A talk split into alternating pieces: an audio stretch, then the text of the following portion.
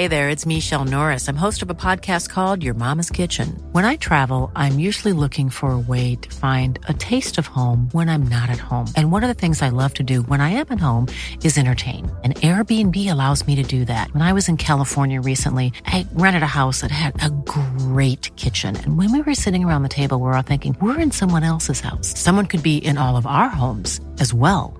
If you have a home, but you're not always at home, you have an Airbnb. Your home might be worth more than you think. Find out how much at airbnb.com/slash host. Letras Libres presenta Cine Aparte con Fernanda Solórzano. Bienvenidos a Cine Aparte y gracias por darle play a esta nueva entrega. He comentado aquí que los géneros fantásticos, como el horror sobrenatural, como la ciencia ficción, posiblemente no han proliferado en el cine mexicano, en parte porque se requiere de altos presupuestos para lograr efectos especiales convincentes, por lo menos. Hoy voy a hablar de una película que esquiva ese problema. Es una película que parte de una premisa fantástica, pero que logra desarrollarla sin necesitar de un solo elemento ajeno a nuestra realidad. Y esto es gracias a que lo que nos vincula como espectadores a estos géneros al final no es tanto la ingeniería detallada de una nave espacial ni la morfología de un monstruo, de una criatura alienígena, sino lo que esos relatos dicen de nuestra naturaleza. Se trata de la película Ayer Maravilla Fui del director mexicano Gabriel Mariño esta película apenas estrenó, a pesar de que se vio por primera vez en 2017 en el Festival de Morelia, en donde obtuvo el premio a la mejor primera o segunda película de un director, y Sonia Franco, que interpreta uno de los papeles, obtuvo el premio a la mejor actriz. Gabriel Mariño debutó en 2012 con la película una muy buena ópera prima, Un Mundo Secreto, que se puede ver en, la plataforma filminatino.mx o me parece que también en Amazon. No quería dejar de mencionarla porque, aunque aquella película y Ayer Maravilla fui, son distintas, más bien se inscriben en géneros muy distintos. La primera es una road movie y este es un relato fantástico. Las dos historias hablan de identidades que fluctúan, que cambian y hablan de personas que emprenden viajes en búsqueda de esa identidad y en búsqueda de algo o de alguien que los atrae, aunque eh, en un momento, en, un primer momento no, sepan qué es. Mariño ha sido no solo director, sino guionista de estas historias, lo que sugiere que eh, es un autor que ya deja ver ciertas preocupaciones a las que, a las que regresa y las aborda sin complacencias a la vista. Son películas muy personales y sé que para muchos el cine personal y el cine de género son nociones que se excluyen, pero yo creo que se complementan sin ningún problema. En una entrevista que dio Gabriel Mariño justamente a propósito de Ayer Maravilla fui, se llamaba a sí mismo un fan de la ciencia ficción.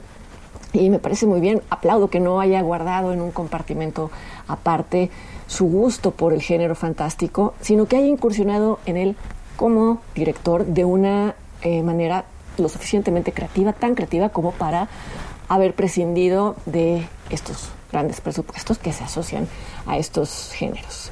Esto lo más mínimo significa que la película no tenga un universo visual propio y distintivo, incluso logra que quienes vivimos en la Ciudad de México veamos con ojos distintos paisajes urbanos que en teoría deberían de parecernos familiares y influye mucho en este efecto la, muy cuidadosa fotografía en blanco y negro de Iván Hernández, quien eh, lleva a cabo juegos de luz entre otras cosas, que revelan detalles que normalmente pasarían desapercibidos y esto a la vez logra construir una dimensión intermedia entre lo conocido y lo, y lo ajeno, lo que no nos resulta familiar. Para hablar de ayer, Maravilla Fui, me voy a, a referir a aspectos que quizá algunos van a considerar spoilers, casi en todas las reseñas los han mencionado, pero bueno, lo advierto para quien quiera ver antes la película y quizá más adelante volver esta reseña, en cuyo caso es un buen momento para dejar de escuchar o de ver. Como ya mencioné, esta historia transcurre en una Ciudad de México familiar y no tan familiar. Y la primera o segunda secuencia eh, muestra un, vagón de metro en movimiento. Y lo menciono porque a lo largo de la película se vuelve a ver el desplazamiento de trenes urbanos, eh, se ven nubes en el cielo que lo recorren y quizá estoy sobreinterpretando, siempre es una posibilidad, pero me parece que estas tomas son refuerzos visuales del tema central de la película.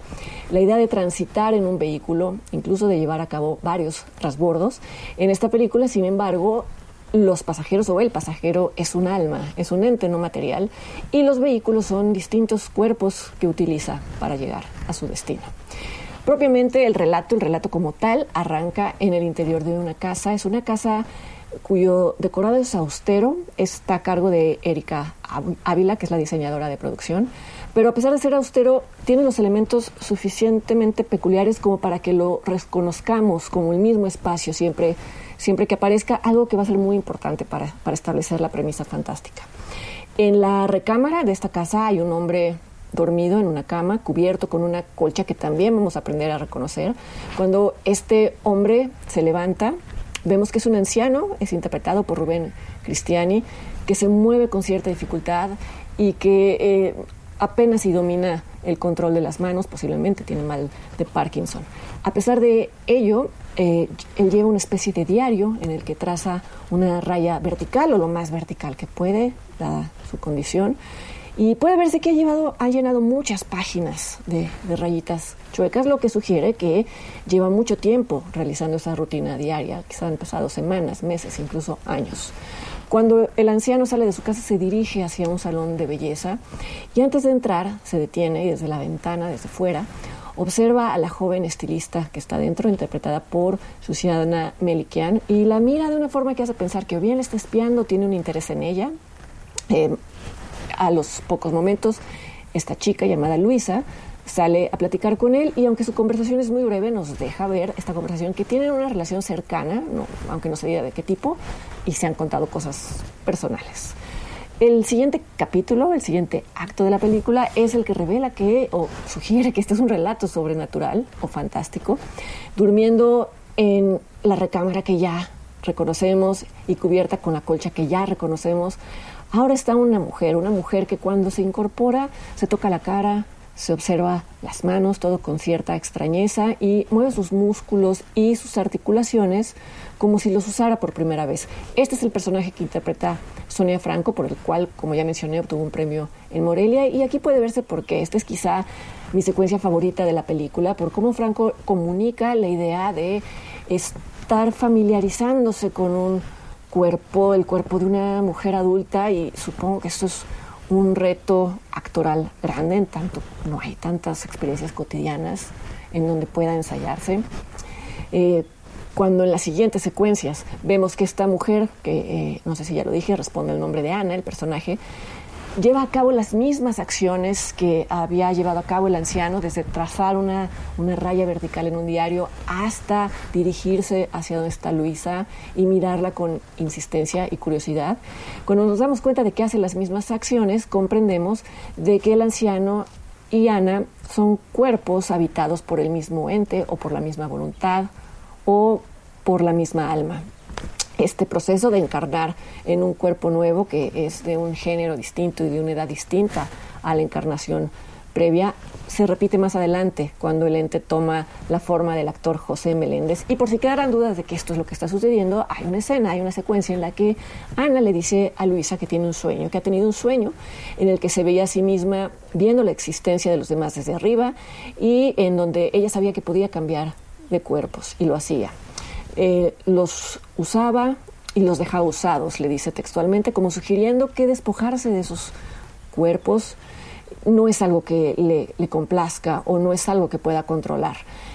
Esta confesión, este diálogo, quizá eh, podría no haber estado incluido en la película, se, se, comprende qué es lo que sucede, pero creo que funciona para darle a todo el asunto una dimensión trágica y por lo tanto una dimensión humana en tanto que Ana es la única de las encarnaciones que logra entablar un vínculo íntimo con Luisa, esto que le dice acerca de una cierta condena a cambiar de cuerpos, anticipa una separación dolorosa. Y es que aunque esta alma atraída a esta persona en la tierra, seguramente seguirá buscándola, posiblemente la volverá a encontrar. Luisa no la va a reconocer o no a la primera vista, se va a quedar prendada de una de sus encarnaciones, es decir, de Ana, porque así es como nos relacionamos con nuestro entorno. Nos relacionamos a través de los sentidos y guardando el recuerdo de experiencias solitarias o compartidas, pero siempre ancladas en un tiempo y en un lugar.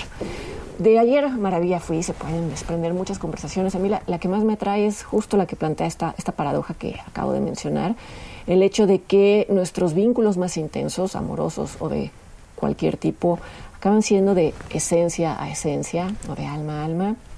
Sin embargo, nos resulta casi imposible disociar a esa esencia o esa persona de su, de su presentación o de su empaque terrenal, por decirlo de alguna manera.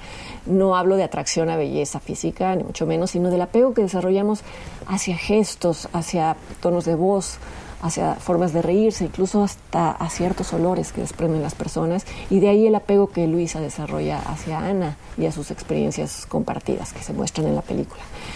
No sé, dicho de otra manera, amamos u odiamos a alguien por atributos no visibles, pero relacionamos, asociamos esos atributos con formas concretas de, existir. Y lo contrario también es cierto y también se aborda en la película. Hay veces en las que un gesto efímero, una mirada, una forma de expresarse o de moverse, incluso si vienen de un desconocido, nos resultan inexplicablemente familiares y atractivas, nos atraen. Y esto nos pone en el lugar del estilista. Luisa, perdón, nos orilla a preguntarnos si cuando esto sucede no será que estamos en presencia de aquella alma con la que estamos destinados a reencontrarnos una y otra vez. En la historia de la filosofía y de las religiones eh, se ha dado distintos nombres a la teoría de las almas que migran, a la teoría de los cuerpos que reconocen su existencia en el mundo de las ideas, la teoría platónica. Pero bueno, son tantas formas de abordar esta teoría con tantos nombres que eh, no quise atarla no quise atar la película a ninguna de ellas. Además, la película se basta a sí misma para exponerla. Pongan atención en la última escena porque según se vea, eh, esta última toma es la solución última del enigma de por qué hay un espíritu rondando a la peluquera Luisa. Es, es la culminación de su, de su peregrinaje o bien es el principio de una historia de terror. Ayer Maravilla Fui de Gabriel Mariño está en la Cineteca Nacional, ahí va a estar durante todo mayo y yo voy a estar aquí la siguiente semana. Ojalá me acompañen en la siguiente entrega de cine aparte. Hasta entonces.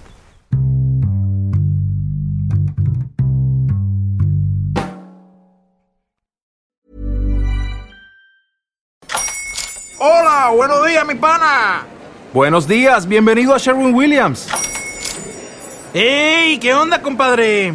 ¿Qué onda? Ya tengo lista la pintura que ordenaste en el ProPlus app. Con más de 6.000 representantes en nuestras tiendas listos para atenderte en tu idioma y beneficios para contratistas que encontrarás en aliadopro.com. En Sherwin Williams somos el aliado del PRO.